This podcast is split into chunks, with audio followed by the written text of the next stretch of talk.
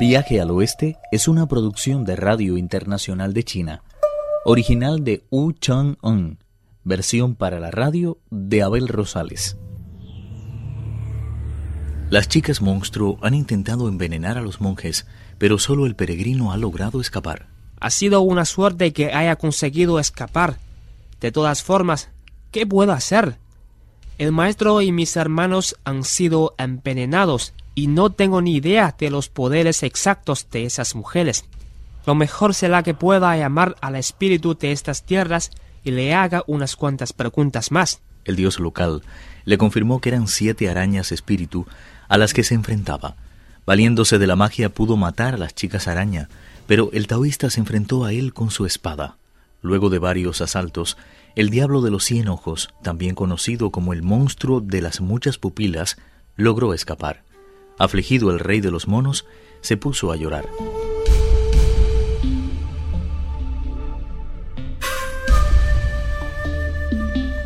¿No me reconoces, gran sabio? Una voz desde arriba sorprendió al rey mono. Soy yo. El peregrino levantó enseguida la vista y vio que se trataba de la anciana dama del monte Li. Sin pensarlo dos veces, se elevó hacia lo alto y tras darle las gracias, preguntó ¿De dónde venía, señora? Cuando decidió iluminarme con su presencia. Cuando regresaba a casa, después de haber tomado parte en el Festival del Árbol de la Flor de Dragón, me enteré de la suerte que había corrido su maestro, y decidí aparecerme bajo la forma de una viuda reciente, con el fin de arrancarle de los brazos de la muerte. Para ello, debe ir cuanto antes a ver a Pralamba, pero procura no decirle que la idea ha salido de mí. Esa inmortal tiene la mala costumbre de echar a la gente la culpa de todo. El peregrino volvió a darle las gracias, y remontándose de un salto por encima del cielo, no tardó en llegar a la montaña de la nube morada. No le costó mucho trabajo descubrir la caverna de las mil flores. A su alrededor crecían pinos centenarios, cuyo frescor se extendía hasta lo último rincón del paisaje, altísimos cedros que parecían estar hechos de jade, orquídeas de aromas penetrantes que cubrían los muros de piedra y un sinfín de hierbas silvestres que brillaban como gemas bajo los rayos del sol. El gran sabio inició el descenso y comprobó sorprendido que la belleza aumentaba a medida que descendía. Lo que más llamaba la atención de todas formas era que no hubiera rastro alguno de presencia humana. El silencio era tan absoluto que ni siquiera se escuchaban los cacareos de las gallinas ni el ladrido de los perros. ¿Es posible que no sea esta la morada de la inmortal que he venido a buscar? Siguió caminando y al cabo de unos cuantos kilómetros se encontró con una monja taoísta sentada sobre un cojín. Aquella mujer no era otra que la bodhisattva de la caverna de las mil flores, también conocida por el honorable nombre de Pralamba. Al reconocerla, el peregrino aceleró el paso y llegándose hasta ella la saludó y contó todo lo que había pasado.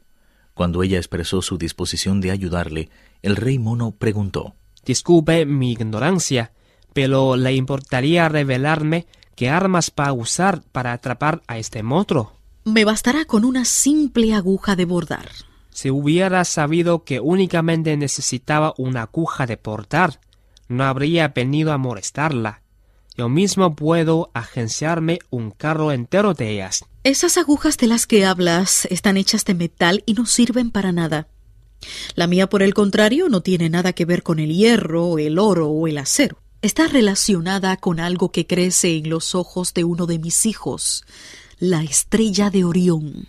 El peregrino no supo qué decirle. No tardaron en ver el fulgor de los haces de luz y extendiendo el brazo el gran sabio informó. Ahí está el templo de la flora malía. Pralamba se sacó entonces del cuello una aguja de bordar, poco mayor de dos centímetros de larga y tan fina como una ceja la lanzó con una mano hacia arriba y al poco tiempo se escuchó un fuerte sonido que hizo desaparecer al instante todos los rayos de luz.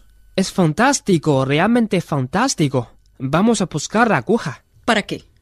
¿No ves que la tengo aquí en mi mano? El peregrino y la bodhisattva descendieron al mismo tiempo de las nubes y se dirigieron hacia el templo. El taoísta estaba acurrucado contra la puerta con los ojos cerrados y sin atrever a moverse. Maldita bestia. Ahora quieres hacerte pasar por un ciego, ¿eh? Pues vas a saber lo que es bueno. Se sacó la barra de hierro de detrás de la oreja con ánimo de asestarle un buen golpe, pero se lo impidió la Bodhisattva diciendo, Déjalo, gran sabio.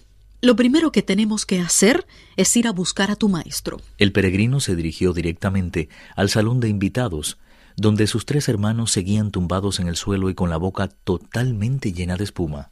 Al verlos el peregrino no pudo contener las lágrimas. Deja de llorar. Aquí tengo tres pastillas que son un auténtico antídoto contra el veneno que han tomado. El peregrino se inclinó respetuoso. La bodhisattva se sacó de entre las mangas un papel lleno de agujeros, lo desenvolvió y seleccionó tres píldoras de un color rojo intenso. Enseguida se las confió al peregrino, encargándole que metiera una en la boca de cada monje.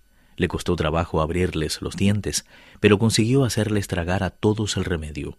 La medicina no tardó en llegar a sus estómagos y poco a poco empezaron a reaccionar, pero no recobraron el conocimiento hasta que no expulsaron todo el veneno. De esta forma, gracias a la intervención de Pralamba, el monje Tang recobró la vida, sometiéndose el monstruo de las muchas pupilas a los imperativos de la virtud.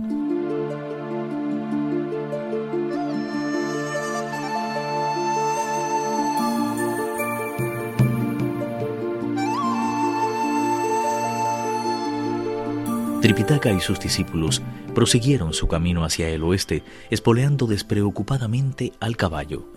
Pronto tocó a su fin el verano y comenzó a sentirse la presencia del otoño. Un aire fresco hacía temblar a veces los cuerpos, mientras las lluvias ponían definitivamente fin a los días calurosos y las hojas de los árboles se iban tornando definitivamente pálidas. Por las noches, las luciérnagas se mostraban como puntitos de luz que salpicaban el sendero, al tiempo que los grillos no dejaban de desgranar su monótono canto, enardecidos por la luminosidad de la luna. De pronto, una montaña impenetrable le cerró el paso. Más tarde supieron por un anciano que se encontraban en la cordillera del Camello León, con una longitud que supera los 1600 kilómetros, en ella se encuentra la caverna del mismo nombre, en la que habitan tres diablos con unos poderes realmente extraordinarios. El primero, en cierta ocasión, tras desafiar a los cielos, se tragó de un solo golpe a más de cien mil soldados celestes. El segundo posee una altura de casi cien metros, unas cejas que recuerdan un gusano de seda, unos ojos de fénix, una armoniosa voz de mujer y unos dientes tan largos como remos. Cuando se enfrenta con alguien, lo único que tiene que hacer para derrotarle es enroscársele alrededor del cuerpo como si fuera una serpiente. Y el tercero es conocido como masa de nubes de treinta mil kilómetros. Al moverse agita los vientos y embravece los mares. Posee un arma terrible, el jarrón de la doble fuerza del yin y el yang. El que tenga la desgracia de caer en su interior se transformará en una masa pastosa antes de que hayan transcurrido tres cuartos de hora. Reflexionando sobre lo que debía hacer, el rey mono se dijo, Espero no cometer ninguna equivocación, porque eso puede costarme la vida.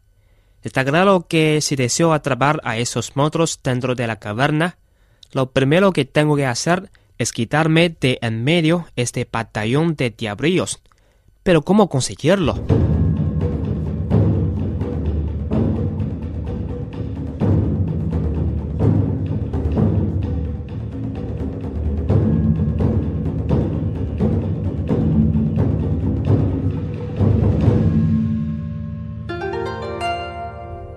Viaje al Oeste, uno de los cuatro grandes clásicos de la literatura china.